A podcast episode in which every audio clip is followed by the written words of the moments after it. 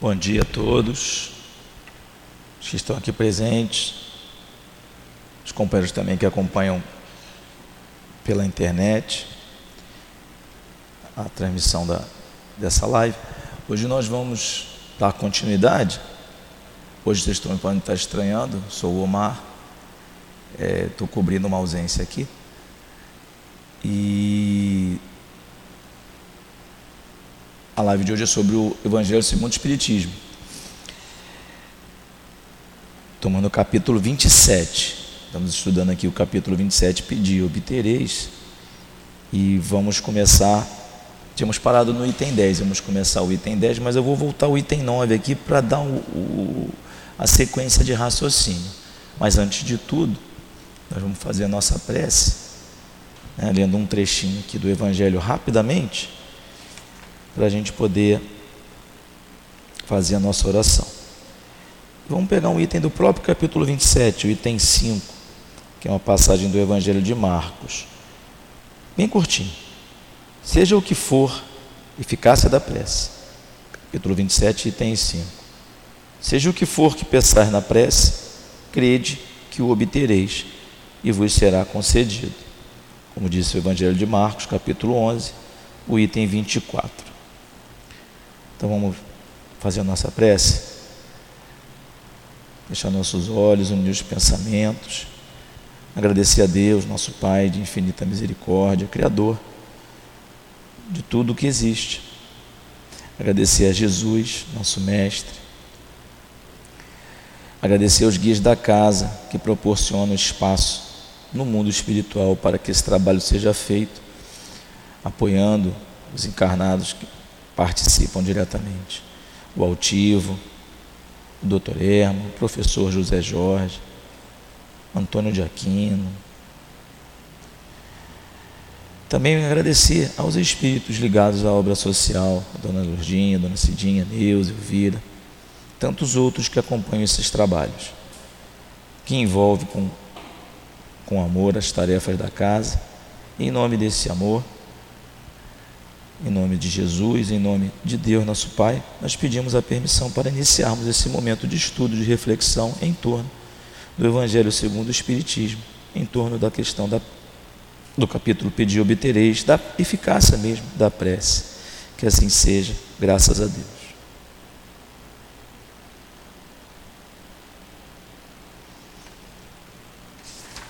Muito bem. Capítulo 9, pedi e obtereis. O capítulo 9, capítulo 27, ele fala para a gente uma, uma. traz para a gente várias mensagens e é muito reflexivo para todos nós a questão da prece. Aqui nesse item específico, que a gente vai dar uma lida rápida no item 9 para voltar, fala assim: ação da prece e transmissão do pensamento. A gente vai entender aqui que Muitas vezes nós fechamos os olhos, nos concentramos, falamos palavras organizadas, mas não transmitimos pensamento nenhum. Então, nosso pedido fica aqui. É como se eu estivesse falando, o Luiz está aqui perto, estou falando só com o Luiz, meu pensamento não vai nem longe. E de outras vezes, eu faço uma, uma evocação ou uma invocação, a gente vai falar um pouco rápido disso e como se eu estivesse rezando. Uma transmissão de pensamento, às vezes ligada a um pedido, ligada ao bem. Quantas vezes a gente está numa situação difícil, a gente fala só, ai meu Deus, ou me ajuda, meu Deus, ou me ajuda, quem tem em outras religiões um, uma, um santo, uma imagem, algum ente que ele faz referência, e nós mesmos espíritas pedimos até pelos nossos companheiros que já foram antes, né? um pai, uma mãe, um, um amigo, e faz aquela evocação. Aí sim transmite o pensamento. O que vai fazer relação com a eficácia da prece é essa essa transmissão mais ou menos longa do nosso pensamento, como se fosse um sinal de internet, né? mais forte ou mais fraco. E aí vamos agora fazer a leitura e vamos comentando. Quem tiver na, na, na internet for escrevendo, pode escrever E se tiver pergunta, a, a Andressa vai falando. Aqui também, quem tiver na assistência pode também. É uma, nós precisamos entender palavra por palavra. Então, vou voltar no 9 rapidinho, embora já tenha dito na aula passada, só para ler. A prece é uma invocação. Item 9. Por seu intermédio, entramos em comunicação pelo pensamento com o ser a quem nos dirigimos. Então, ó, se é uma invocação, não é uma evocação. Quando a gente evoca, a gente evoca. É uma, palavra, é uma diferença linguística pequena, mas eu estou evocando espíritos. Fiquei com raiva, estou evocando. Não estou pensando em falar com a Andressa, com o Luiz ou com quem quer que seja. Estou evocando. Qualquer um, estou zangado. Vai vir que tiver com vontade de vir. Da mesma forma, estou muito feliz então estou agradecendo de uma forma genérica, é uma evocação. Aqui, Kardec está escrevendo dizendo que a prece é uma invocação.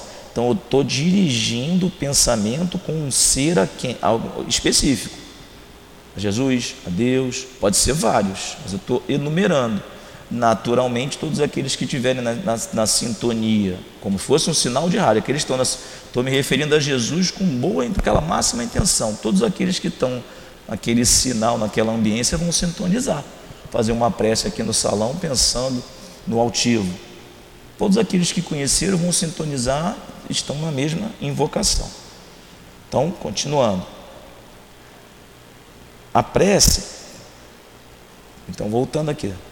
Então, quando eu fizer a prece, se eu fizer aquela prece pensando em outra coisa, ela está perdida. Não é necessariamente uma prece. É um conjunto de palavras. A prece pode, continuando, pode ter por finalidade, falando da finalidade, um pedido, um agradecimento ou uma glorificação. Louvar, agradecer e pedir. Podemos pedir por nós mesmos ou pelos outros, pelos vivos ou pelos mortos. As que são endereçadas a Deus são ouvidas pelos espíritos encarregados da execução da sua vontade. As que são dirigidas aos bons espíritos são igualmente levadas a Deus.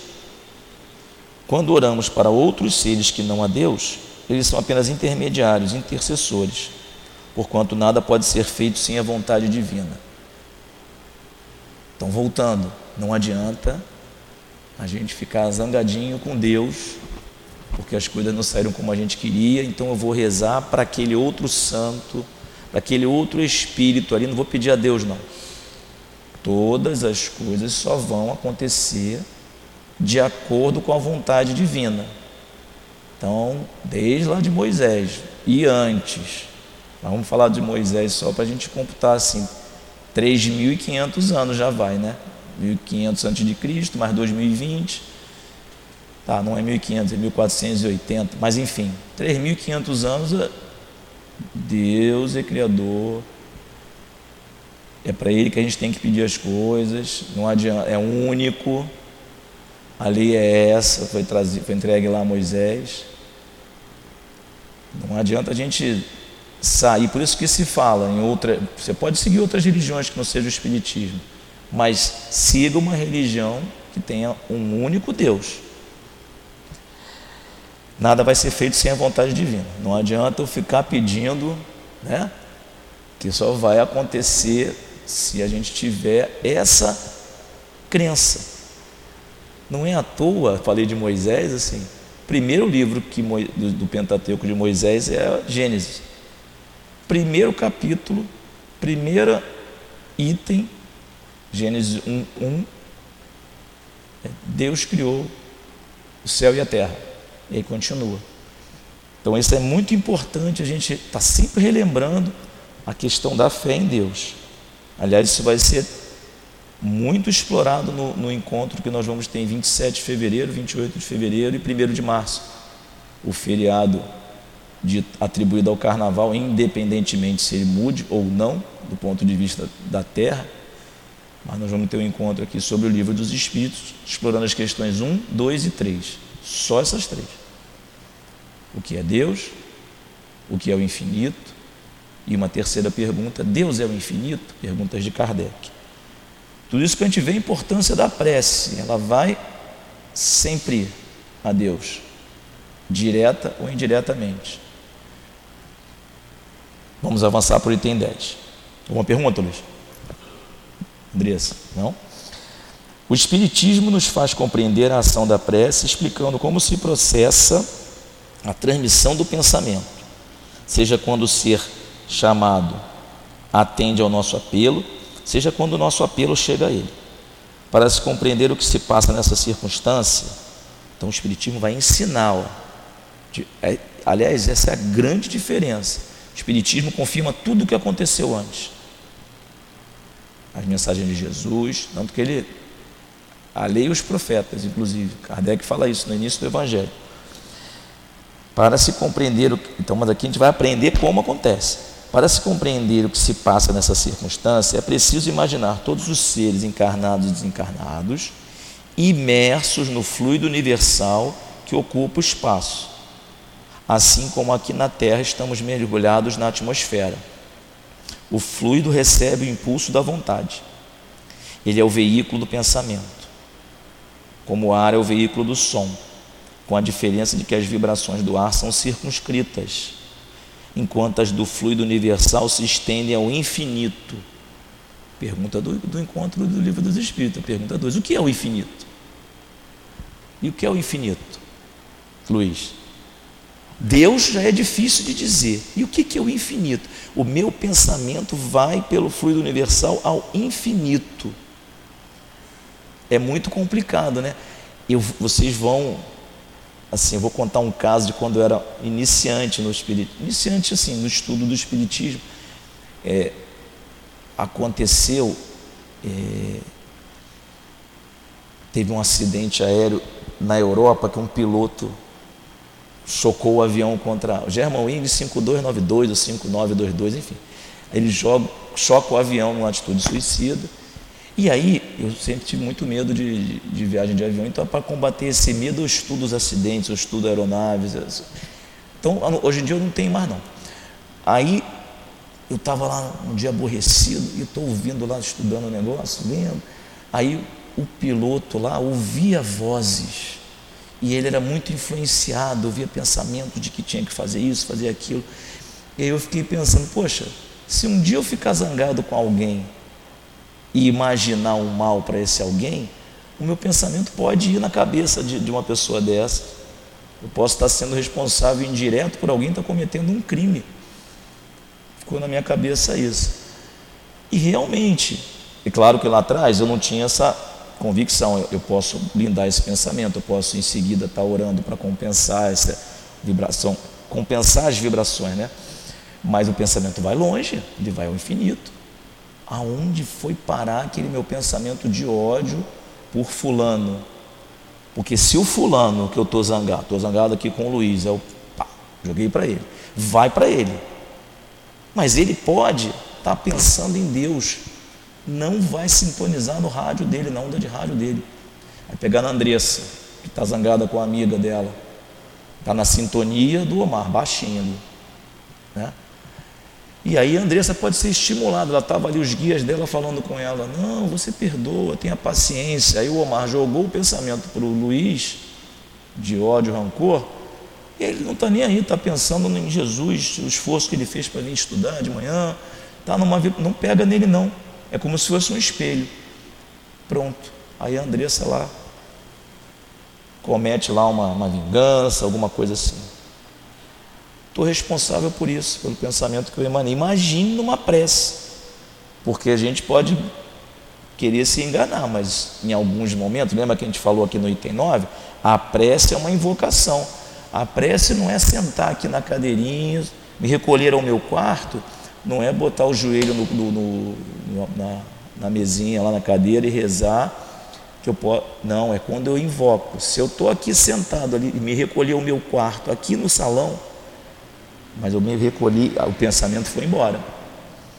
Então, ter atenção que está todo mundo nesse fluido. Ter atenção. E isso vale para a vida inteira. Por isso que às vezes eu estou numa sala de trabalho, material é claríssimo isso, estou ali pensando. E aí, olha, estamos precisando de alguém para fazer a tarefa tal. Aí você pensa, ai meu Deus, não pode ser não que nesse dia aí eu tenho. Você pensou aquilo, Aí o teu chefe, teu, quem está organizando a escola, de repente, fulano. Ou é você? A captação do pensamento ela acontece assim, o pensamento está imerso num fluido. Então é, é, todo mundo tem o seu IP ali, desse junto de fluido universal. Mas é, não se perde. O pensamento ele vai ao infinito. Onde termina o infinito? Nós um dia vamos aprender, os espíritos mesmo dizem que um dia. Então esse fluido recebe o impulso da vontade e é o veículo do pensamento, como o ar é veículo do som, com a diferença que as vibrações do ar são limitadas, circunscritas, as do fluido universal se estende ao infinito. Assim sendo, quando um pensamento é dirigido para um ser qualquer, sobre a terra ou no espaço, de encarnado a desencarnado, de encarnado a desencarnado, ou de desencarnado a encarnado, de lá para cá também toca. Uma corrente fluídica se estabelece de um ao outro, transmitindo o pensamento da mesma forma que o ar transmite o som. A energia dessa corrente está na razão direta da energia do pensamento e da vontade. É assim que a prece é ouvida pelos espíritos, em qualquer lugar que eles se encontrem. Se encontram. Que os espíritos se comunicam entre si, que nos transmitem suas inspirações e que se estabelecem as relações à distância entre os encarnados. Essa explicação visa esclarecer principalmente aqueles que não compreendem a utilidade da prece puramente mística. Não tem por finalidade materializar a prece, mas tornar seus efeitos compreensíveis, mostrando que ela pode ter uma ação direta e efetiva, mas que não está menos subordinada à vontade de Deus, juiz supremo em todas as coisas e único que pode tornar sua, sua, sua ação eficaz. Vamos ler de novo aqui não tem essa explicação de que a, o, o fluido recebe o nosso pensamento, que ele vai ao infinito, que ela é ouvida por todos, essa explicação visa esclarecer principalmente aqueles que não compreendem a utilidade da prece puramente mística. Então ela tem uma utilidade.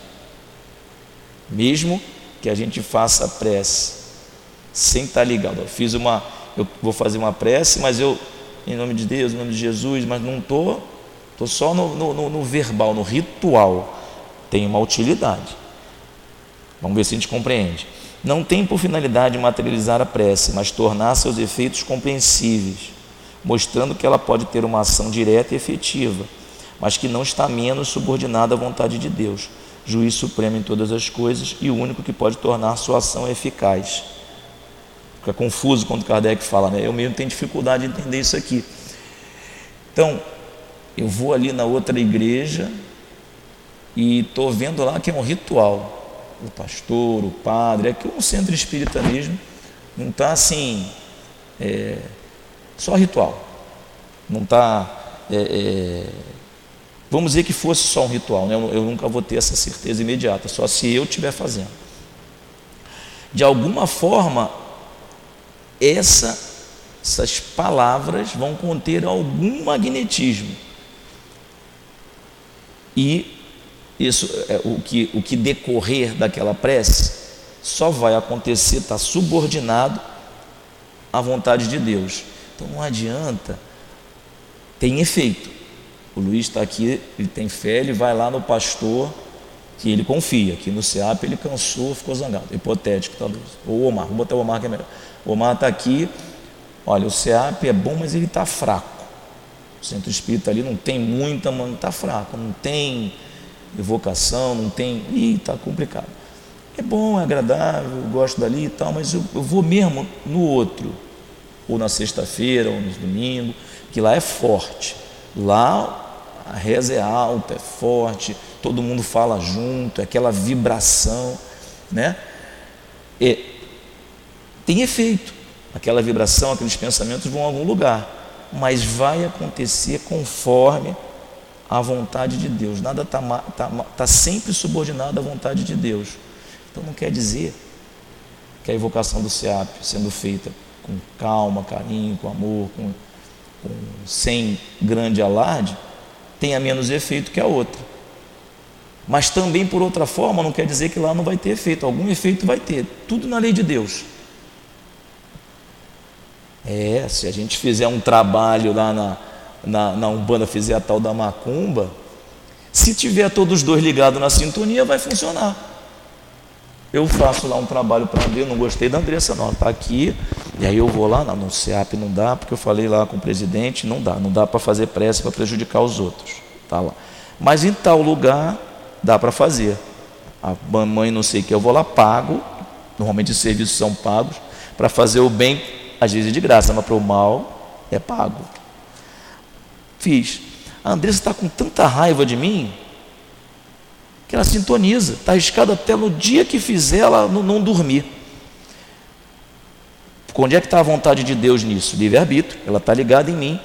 A mãe dela falou, minha filha, vai lá no SEAP, deixa isso para lá. E ela, não, não enquanto eu não, me, enquanto eu não resolver isso com o Omar. Então, essa questão dos efeitos, de materializar os efeitos, essas orações que são feitas só ritualisticamente, elas dependem dos atores. Se os atores estiverem ligados, vai, funciona, está dentro da lei. Mas não vai ser feito nada que não seja justo, segundo a lei divina. Entendeu? Ficou com medo agora? Ficou com muito medo? Ficou com medo? O medo está na razão da nossa falta de sintonia com Deus. Se eu tiver certeza, estou ligado com Deus. Luiz falou, saiu daqui e falou, Omar, acabou para você. Agora eu vou sair daqui, vou, fiquei com raiva de você. Eu vou voltar meu pensamento para destruir o Luiz ou vou voltar meu pensamento a Deus? Vou voltar meu pensamento a Deus para que ele me proteja, que o Luiz se arrebente antes de fazer mal a mim, ou vou voltar meu pensamento a Deus e pedir que o Luiz reveja? É da forma que a gente encaminha, sempre lembrando de Deus. De novo, voltando lá em Moisés, voltando em Jesus, não vim destruir a lei. Jesus falando do Pai. Olha, a importância da prece, eu gosto muito de lembrar Jesus, com a missão dele cumprida. Falou com Judas, Judas voltou, trouxe lá o Anás ou o Caifás, acho que era o Anás, liderando lá o grupo para prender. Então ele vai ser crucificado. Antes, ele vai rezar. Ele vai rezar. Então, é, os nossos pensamentos, quando numa invocação, eles ganham, aumenta a banda larga dele, né? vai mais longe.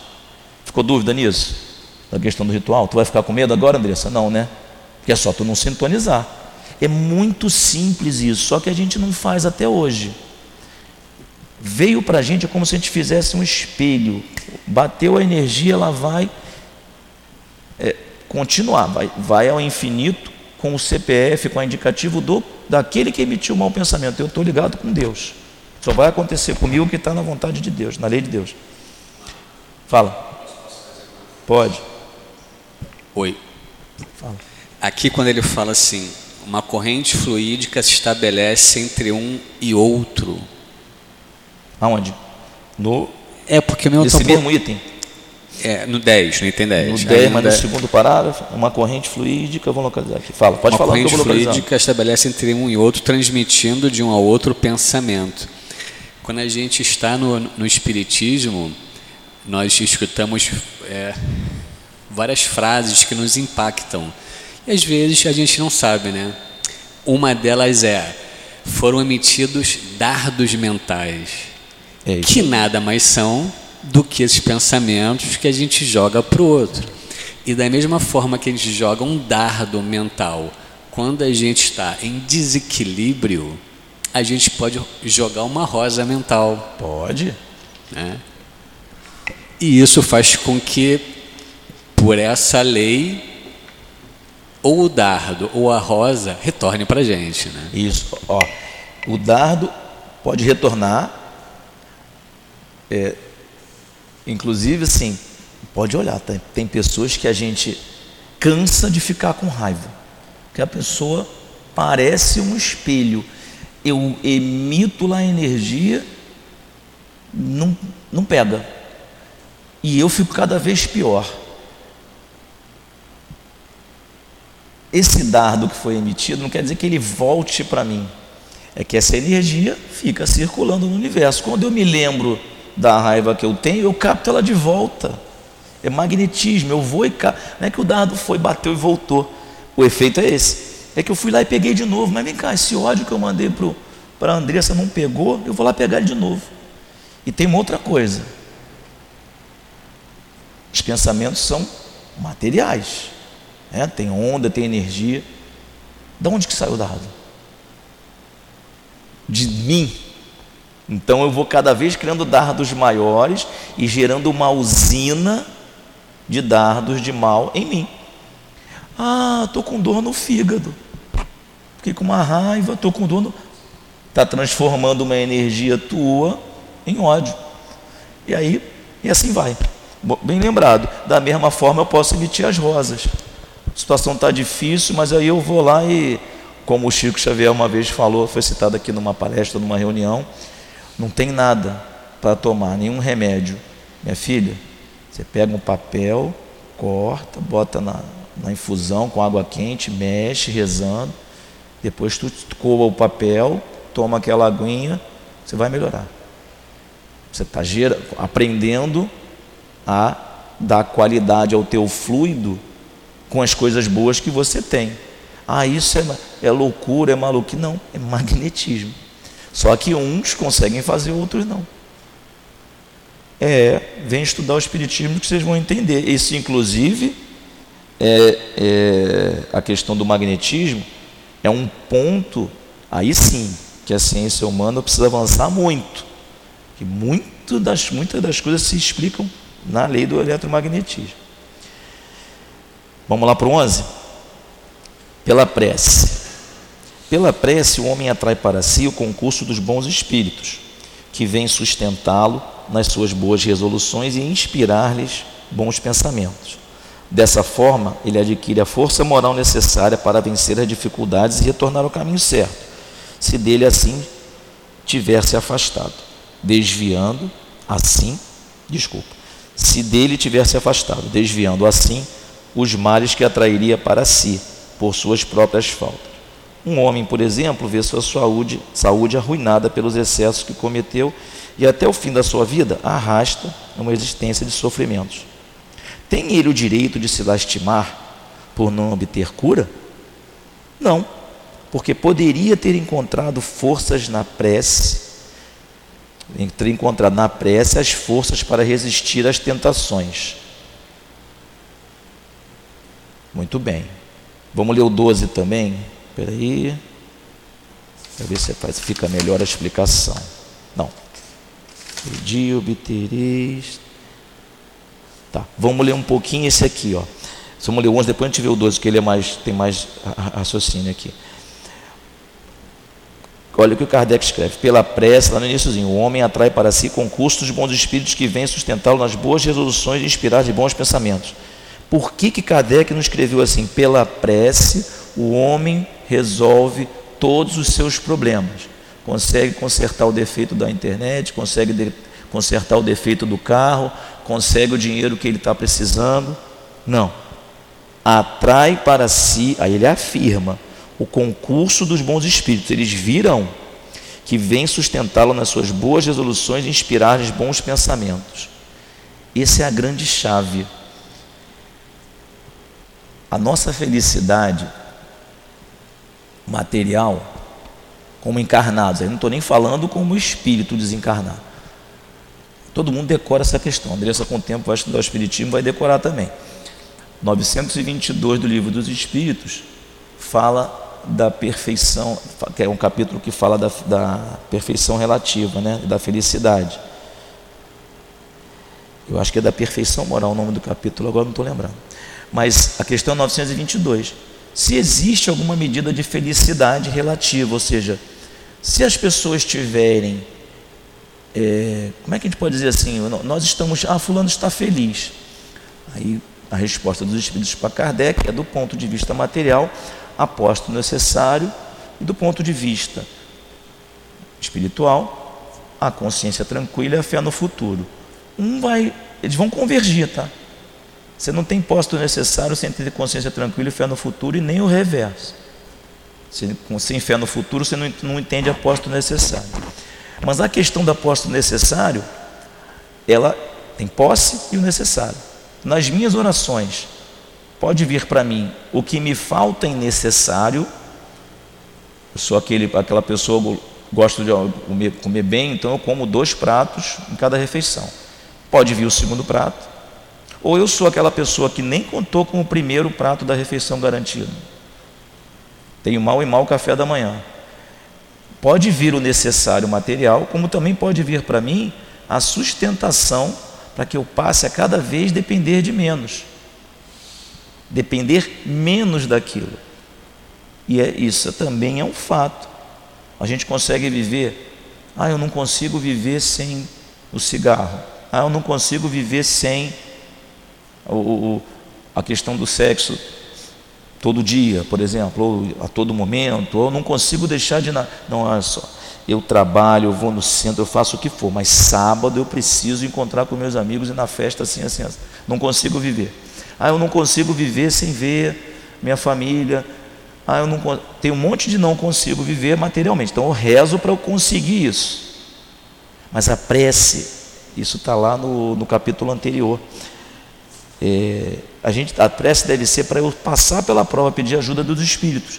Porque aí, conforme for o caminho, ele vai me ajudar na conquista do necessário, ou vai me auxiliar para que eu não dependa tanto daquilo. Vem a vontade de fumar, e aí a prece, não, meu filho, faz o seguinte: você não pode ter dinheiro agora para fumar. E apareceu um problema, você vai ter ali, e deu um vazamento na casa. Aí você vai lá, trabalha, pela via do trabalho, cadê a vontade de fumar? Ah, não, você tem que ir lá no centro. Te chamaram lá para você auxiliar no passe, na reunião, tu vai lá. É assim que vai se equilibrando a posse, do, a posse e o necessário. Então, Kardec fala: atrai para si o curso dos bons espíritos. Então não vai vir aquilo, necessariamente aquilo que eu pedi. Vem aquilo que eu preciso. Eu só vou aceitar isso quando eu entender vida futura, quando eu entender lei divina. Então, o que eu preciso é isso, então. Então, vamos embora. Vamos continuar aqui o estudo, porque tem uma. Um, eu, eu não posso também entrar na linha de que, então, não vou, vou só rezar. Eu tenho que trabalhar também. Porque eu, a evolução, eu vou estudar cada vez, vou entender cada vez mais, vai me fazer ter mais fé eu preciso continuar entendendo cada vez mais. É um trabalho de duas vias. Então vamos lá, item 12. Entendeu isso? Ficou com dúvida? Não, né? Então vamos lá. Se dividirmos os males da vida em duas partes, uma com os males que o homem não pode evitar, e a outra com as, com as atribulações das quais ele mesmo é a primeira causa, pela sua falta de cuidado, pelos seus excessos, e aí faz uma referência lá no capítulo 5, item 4. Capítulo 5, bem-aventurados os aflitos, e o item 4 são as causas atuais das aflições. Né? Coisas que nós mesmos buscamos. Veremos que a segunda parte, aquela segunda parte, as atribulações das quais ele mesmo é a primeira causa, a segunda parte é muito mais numerosa que a primeira. É bem evidente, portanto, que o homem é o autor da maior parte das suas aflições e que muito se pouparia se agisse sempre com prudência e sabedoria. Não é menos certo que essas misérias são resultado do nosso desrespeito às leis de Deus. E que se as observássemos rigorosamente, seríamos inteiramente felizes. Se não ultrapassássemos o limite do indispensável na satisfação das nossas necessidades, não teríamos as doenças que são consequência dos excessos, nem passaríamos pelas vicissitudes que essas mesmas doenças acarretam. Se puséssemos limites às nossas ambições, não precisaríamos nos preocupar com a ruína. Se fôssemos humildes, não sofreríamos com as decepções do orgulho ferido. Se praticássemos a lei de caridade, não seríamos maledicentes, nem invejosos, nem ciumentos e evitaríamos as querelas e as dissensões. Se não fizéssemos mal a ninguém, não teríamos que temer as vinganças e assim vai, etc. Vamos falar só aqui, tem vários, aqui está bom demais. Se pudéssemos pôr limite às nossas ambições, não precisaríamos nos preocupar com a ruína. Normalmente a nossa ruína, vamos pegar do ponto de vista financeiro, normalmente ocorre a nossa ruína financeira quando eu vou lá no cartão de crédito nas 10 vezes sem juros. Né? Às vezes é necessário, Às vezes tem uma, mas a ruína começa aí. Se fôssemos humildes, decepções do orgulho ferido, isso daí também, ó, eu vou falar que nenhum espírita sofre com isso. Decepção do orgulho ferido por falta de humildade. Todo espírita, quando se sente assim, é porque o outro foi injusto, certo? Errado, né? Não é não. Todas as vezes que a pessoa te ataca, me ataca, e a gente se sente injustiçado, infelizmente, a gente está errado. O outro pode estar errado também. Uma coisa é porque não tem injustiça na lei de Deus, só tem injustiçado.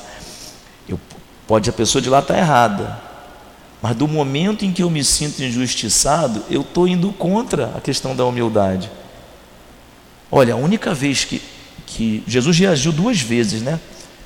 Assim, uma lá no quando tinha os mercadores do templo e é uma questão ampla envolvendo comércio dentro do templo. Não tinha só comércio dos bezerrinhos, não, dos cordeiros, não. Tinha troca de moeda, câmbio de moeda, trocando moeda de Jerusalém por moeda da, das terras hebreias, né, da Judéia ali. E a outra vez que ele não reage, ele apenas esclarece quando o soldado bate nele, ele está prestando depoimento. Aí eu já acho que é Caifás.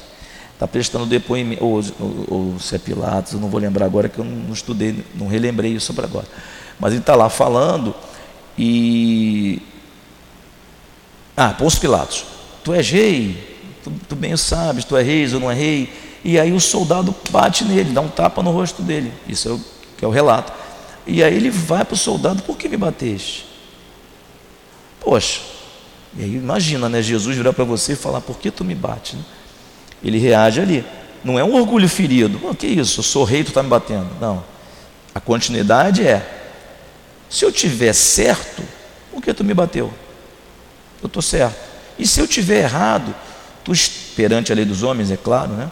Que Jesus estava estava certo. Perante a lei dos homens, tu está diante do é, é, responsável, governador, enfim. Por que, que tu não fala com eles? Por que me agrediste? Mas não teve orgulho ferido. Ah, eu zangado, Jesus, eu estou zangado com o centurião, porque ele foi injusto. Isso é uma coisa muito importante para os espíritas. É, porque todo o trabalho, nós estamos aqui no planeta de provas e expiações, depois de tantas encarnações, e aí a gente ainda fica às vezes chateadinho com a questão do orgulho ferido. Não quer dizer que tenha o erro. A gente pode tratar mal outra pessoa pela nossa imperfeição, mas nós do lado de cá, ficarmos com a questão do orgulho ferido, vamos nos atrasar. Então não é isso que eu vou pedir na prece. Isso aqui eu, eu posso pedir ajuda dos espíritos para vencer isso. Praticar a lei da caridade, maledicência maledicência. Né? Quantos males nasce da maledicência? Porque a gente pensa que o segredo fica entre nós encarnados, mas ele vai pelos espíritos. Aquele do outro lado vai sempre saber o que você falou. Ele pode não saber, mas vai começar a desenvolver um sentimento ruim com a gente. Então é isso, eu posso. Isso aqui são os males. Parei na maledicência porque ela resume ciúme, querelas, discussões, ela resume isso. Se a gente então reduzir esse alcance, já não teria problema. Talvez não precisasse ficar me preocupando tanto com os efeitos da prece. Poderia estar direcionando minha prece para coisas mais que estão mais fora do meu, do meu alcance. Vamos avançar. Admitamos, porém, que o homem nada pode fazer sobre os outros males. Que toda prece seja inútil para se preservar deles. Já não seria muito ele poder livrar-se daqueles que resultam dos seus próprios atos? Ora, aqui a ação da prece se concebe facilmente, porque ela tem por efeito buscar a inspiração salutar dos bons espíritos, pedir-lhe força para resistir aos maus pensamentos, cuja concretização pode nos ser funestas. Nesse caso, não é o mal que eles afastam, é a nós mesmos que eles afastam do pensamento que pode causar o mal. Os bons espíritos em nada impedem os decretos de Deus, eles não suspendem o curso das leis da natureza. É a nós que eles impedem de infringir essas leis, dirigindo o nosso livre-arbítrio. Então, vão nos ajudar. Só isso já bastaria, né? Porque isso, grande parte das nossas aflições decorrem disso aí. Mas eles o fazem sem que o percebamos, de maneira oculta, para não subjugar a nossa vontade. O homem se encontra então na posição daquele que solicita bons conselhos e os pratica, mas que sempre é livre de segui-los ou não. Deus quer que seja assim, para que o homem tenha a responsabilidade dos seus atos e para lhe deixar o mérito da escolha entre bem e mal. É isso que o homem deve estar sempre certo de obter, se pedir com fervor é, e é principalmente nesse caso que se podem aplicar as palavras pedi e obtereis. Essa ajuda nós vamos sempre receber. Então, nossa prece de manhã e de noite deveria passar a incluir só no caso da gente estar envolvido nisso. Me dê forças para ser humilde perante decepções do orgulho ferido. Me dê forças para que eu não passe pela maledicência que eu entenda que o outro não está errando contra mim, está errando contra a lei de Deus, que eu preciso que ele, poxa, questão, estamos estudando no Evangelho no outro, numa outra aula, estudamos recentemente, não se pode servir a Deus e a Mamon. Quando você estuda o capítulo todo, você percebe claramente que ninguém está imune à prova da riqueza. Em algum momento nós passamos ou vamos passar, e a gente tem que aprender para o bem de nós mesmos, eu tenho que começar a rezar para aquele que está fazendo mau uso da riqueza, para que ele acerte na prova, porque é isso que é importante. Eu não posso ficar feliz, ah, fulano perdeu tudo. E, pô, eu tô feliz, agora eu estou feliz, está vendo? Se deu mal. Não, ele perdeu a prova. A riqueza que ele veio para utilizar, se, a prova que ele veio para utilizar, para passar, não aconteceu. Poderia ter acontecido e todos seriam beneficiados. Agora a gente vai ter que esperar um segundo momento para que uma outra pessoa concentre aquela riqueza naquela região. E eu estou falando bem questão de região mesmo, porque a gente, né, família. Às vezes a pessoa da nossa família tem uma determinada riqueza e ao invés de torcer para ela acertar, ela está fazendo lá coisas que a gente considera errado, aí eu fico torcendo no fundo para que ele perca tudo, ah, perdeu tudo, está pior do que eu agora, veio aqui me pedir dinheiro emprestado, aí eu estou lá orgulhoso com isso. Não, ele tinha que ter dado certo. Eu começar a gente fazer as preces para a gente começar a acertar nesse aspecto que cabe só a nós. Concordou com essa questão? Isso é difícil para caramba. A gente, no, no, estudo do capítulo, a gente viu ali que poucas vezes a gente faz esse tipo de, de, de, de oração. E não por acaso o capítulo seguinte do Evangelho, depois dessa parte, é o sede perfeitos. Dizer, tem que passar por isso mesmo. Continuando. A eficácia da prece, mesmo reduzida a essas proporções, já não seria um imenso resultado? Estava reservado ao Espiritismo provar a ação da prece pela revelação das relações que existem entre o mundo corporal e o mundo espiritual. Mas os seus efeitos não se limitam unicamente a isso a prece, é recomendada por todos os espíritos. Renunciar à prece é desconhecer a bondade de Deus, é rejeitar a assistência que ela proporciona a si mesmo e o bem que pode fazer aos outros. Então, vai uma pergunta: quem de nós que está participando da live ou, ou aqui presente fez prece ontem para dormir e fez prece hoje de manhã? A partir de hoje, pelo menos essas duas tem que fazer. Por isso, fazendo uma, uma, uma brincadeira, só para a gente descontrair também um pouco, bom, então se eu vier à casa espírita todo dia, está garantido, né?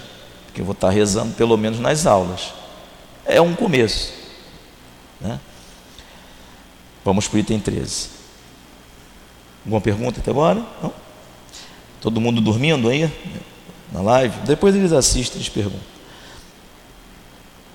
Atendendo ao pedido que lhes é dirigido, Deus muitas vezes tem em vista recompensar a intenção, o devotamento e a fé daquele que ora. Isso porque a prece do homem de bem tem mais mérito aos olhos de Deus e é sempre e sempre mais eficácia porque o homem mau e cheio de vícios não pode orar com o fervor e a confiança que só o sentimento da verdadeira piedade pode oferecer. Questão do mérito. Olha, ontem eu estava meditando sobre isso, porque o Espiritismo fala muito, decorrência da prece mesmo. Olha só, é para a gente refletir como é importante a gente querer ser um homem de bem. Estava começando a estudar o capítulo do Ser de Perfeitos, lá estamos no item 3, na, na aula de terça-feira. E aí lá tem a questão do homem de bem. O homem de bem, Kardec falava, primeira coisa, né? Crê em Deus, tem fé na vida futura, por isso prioriza os bens espirituais dos materiais. E aí ele vai falando, aí depois o homem de bem tem isso, tem aquilo, tem aquilo. Quando você lê a relação, você fica desesperado. Mas a gente volta lá, ó, começa com a fé em Deus, e começa com a fé na vida futura. Se você fizer esses dois, aí você começa a ver que fica mais fácil os demais detalhamentos que o Kardec relata lá no capítulo 17, no item 3. E aqui Kardec vem de novo. Mérito, homem de bem, presta o homem de bem tem mais mérito. E aí eu fui dormir, fui pensando assim, mas essa questão do mérito na vida material a gente tem que computar mesmo. Aí fui dormir pensando em nosso lar, né? Mas nosso lar repete a, a estrutura mais ou menos. Tem os ministérios. Né? O Clarence é ministro lá da regeneração. Agora esqueci. Mas enfim. Tem lá o governador geral. Como é que é escolhido o governador e o, ministério, e o ministro lá do nosso lar? Mérito. É o melhor. E eles concentram poder. Mas aí tem a diferença eles servem. É o que a gente aqui vai ter que ter. Um dia, quando nós sairmos de provas e expiações, o modelo não está errado. Quem tem que ocupar as posições são os melhores. Não é pela aliança política, não é pela amizade. Vamos escolher o dirigente da, do, da, do trabalho tal. Ah, vai ser, ó, vai ser a Andressa, que chegou agora, mas o pessoal gosta dela. Ela é legal, né? Eu tive uma experiência disso num, numa atividade numa empresa que a gente era um grupo. Vou contar rapidinho, vale a pena. E aí esse grupo era um jogo, as equipes faziam um jogo e valia assim, valia requisito para promoção do trabalho. Todo mundo queria vencer, porque no ambiente material se destacaria, seria qualificado para uma promoção que ia dar incremento salarial. Aí no nosso grupo tinha uma menina que tinha recém perdido o pai. Estava abalada ainda, tinha uns meses. E aí ela era boazinha, comunicativa. Ao invés da gente colocar no grupo aquele que a gente tinha consenso que era o mais experiente, colocamos a menina. Que colocação que nós chegamos no jogo? Último. No final, a gente estava querendo quase que bater na menina, zangado com ela. Não adianta. Até na prece tem que ser pelo mérito. Cabe a ele que tem o mérito desenvolver a função de servir.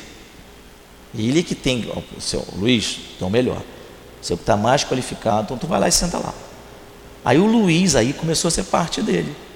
Ele fala: Bom, estou aqui como ministro Clarence, estou aqui para te servir, André Luiz. Sabe o nome de todo mundo? Né? Tem lá na cena do filme, não sei se tu já viu. Não sei se você lembra da cena do filme. André Luiz vai lá falar com ele o Emmanuel fala lá, vai lá falar com o Clarence. Aí ele vai lá. Não, aí é com o, aí é com o governador. Ele vai lá falar com o governador. Seja bem-vindo, André Luiz. Sabe o nome dele? Então, na prece também é assim.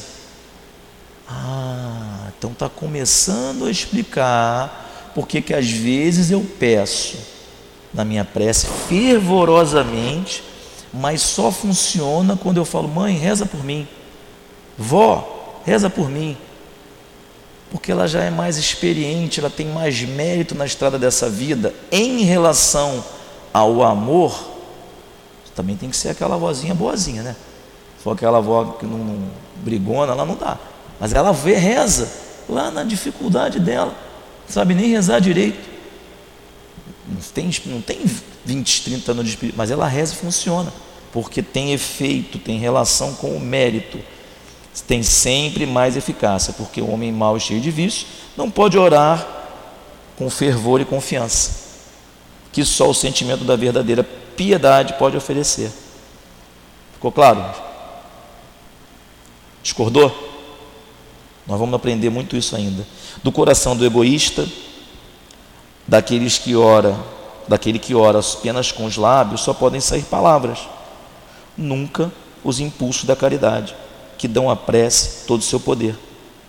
Compreende-se isso de tal forma que, instintivamente, nós nos recomendamos às preces daqueles cuja conduta nos parece agradável a Deus, pois serão mais bem ouvidas. 14. Como a prece exerce uma espécie de ação magnética, poderíamos supor que o seu efeito está subordinado ao poder fluídico. Porém, não é assim. Já que os espíritos exercem sempre, que os espíritos exercem essa ação sobre os homens, eles suprem a insuficiência daquele que ora, quando isso é necessário, quer agindo diretamente em seu nome, quer dando-lhe momentaneamente uma força excepcional, desde que ele seja julgado digno dessa graça, ou que ela possa ser útil. O homem que não se considera bom o bastante para exercer uma influência salutar, não deve deixar de orar por outra pessoa, pensando que não é digno de ser escutado. O reconhecimento da sua inferioridade é uma prova de humildade sempre agradável a Deus, que leva em conta a intenção caridosa que o anima. Seu fervor e sua confiança em Deus são o primeiro passo para o seu retorno ao bem, para qual os bons espíritos sentem-se felizes e encorajados a prece que não é aceita é a do orgulhoso, que tem fé em seu poder e seus méritos e acredita ser capaz de substituir a vontade do Eterno. Ao contraponto aqui o item anterior, ó. Eu tenho mérito, mas eu vou rezar, não vou estou nem aí com Deus. Eu não me coloco, eu não sou humilde.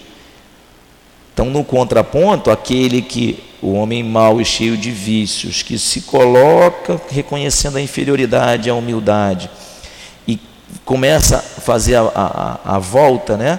dá um passo para o retorno ao bem, recebe o apoio dos bons espíritos.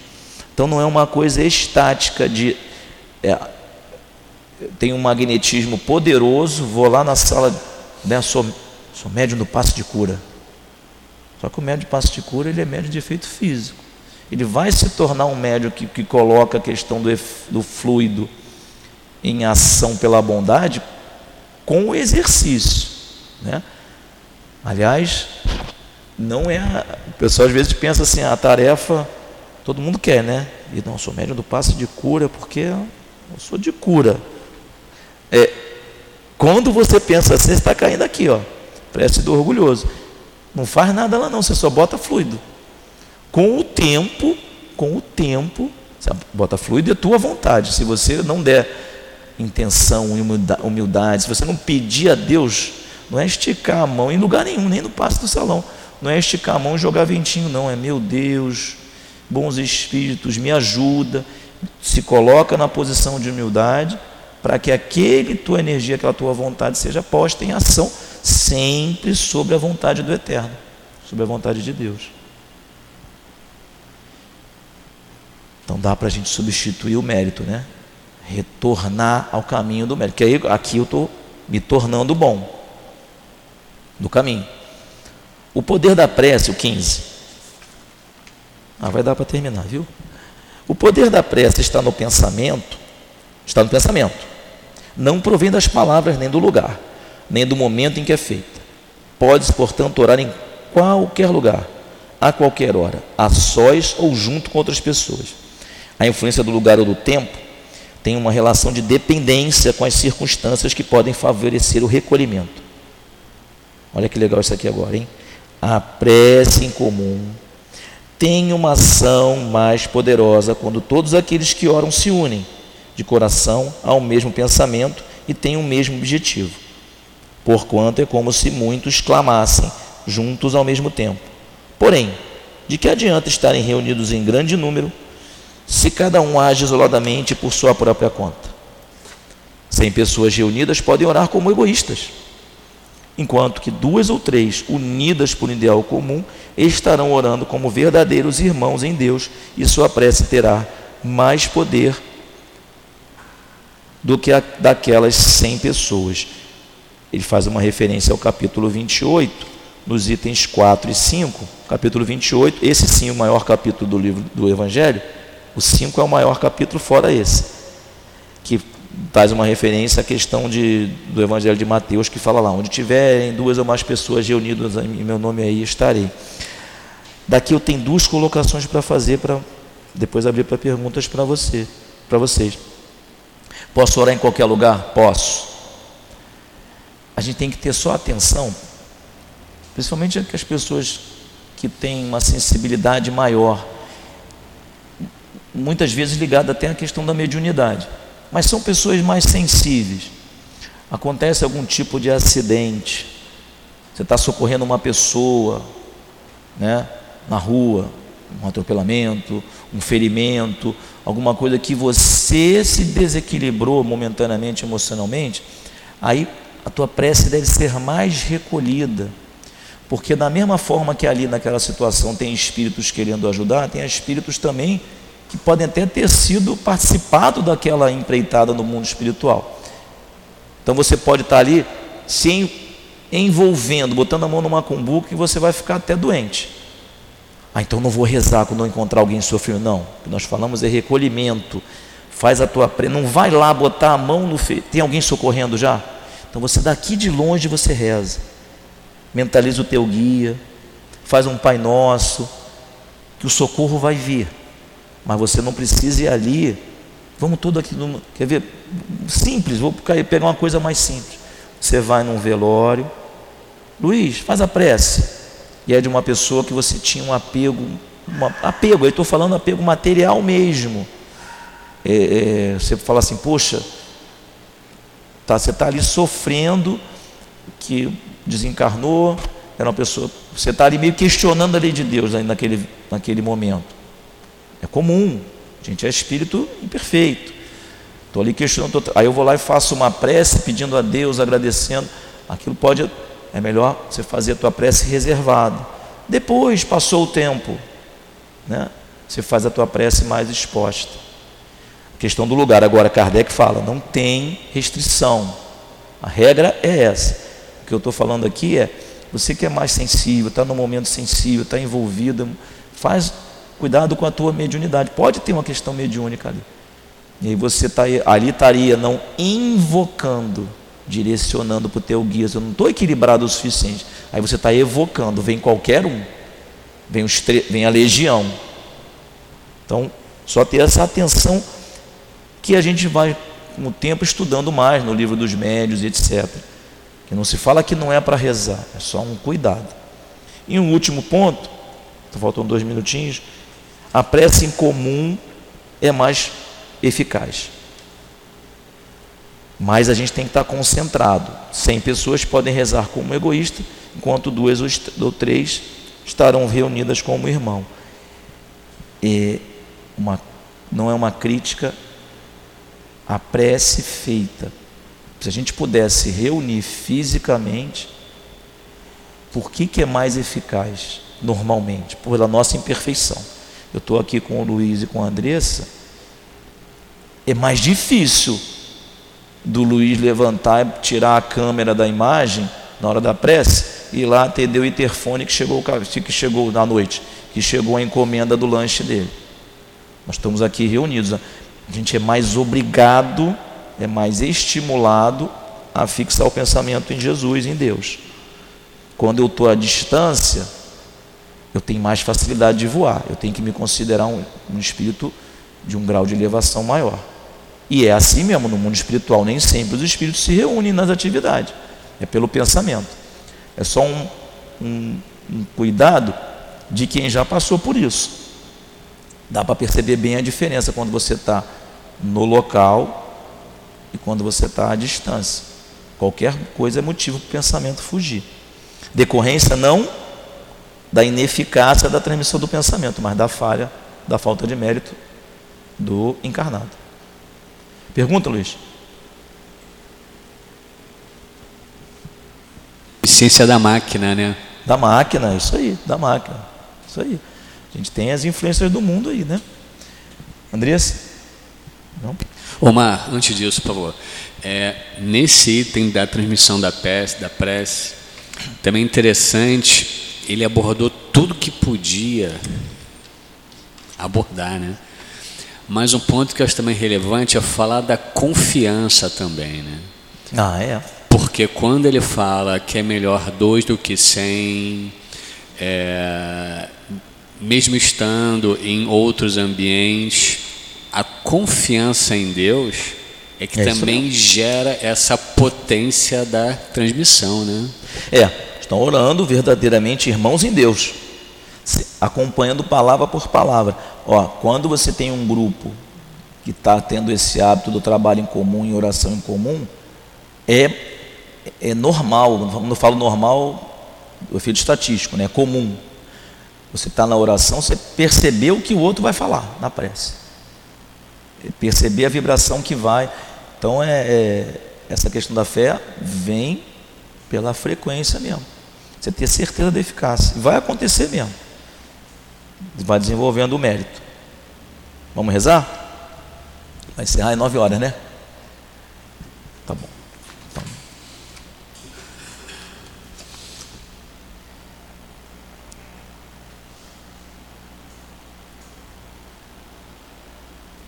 Mestre Jesus, bondosos guias, benfeitores da casa, agradecemos muito a oportunidade do tempo de vocês do cuidado, do amparo em cada minuto, em cada momento, do amor que envolveu a cada um de nós, de acordo com as nossas imperfeições, com as nossas limitações. Reconhecemos sim a importância desse carinho, desse amparo. Pedimos também que recebam nas suas condições todo o mérito, todo o amor de Jesus e de Deus, nosso Pai. Pedimos também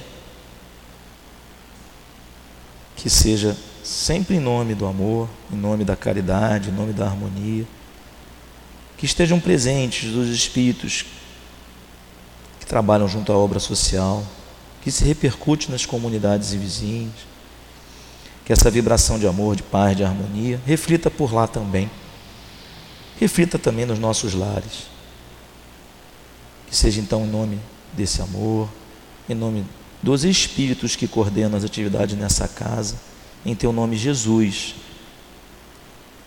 que tantas mensagens nos passou, em nome de Deus, nosso Pai, sobretudo, pedimos a permissão para encerrar os estudos dessa manhã, desse momento em torno do Evangelho segundo o Espiritismo.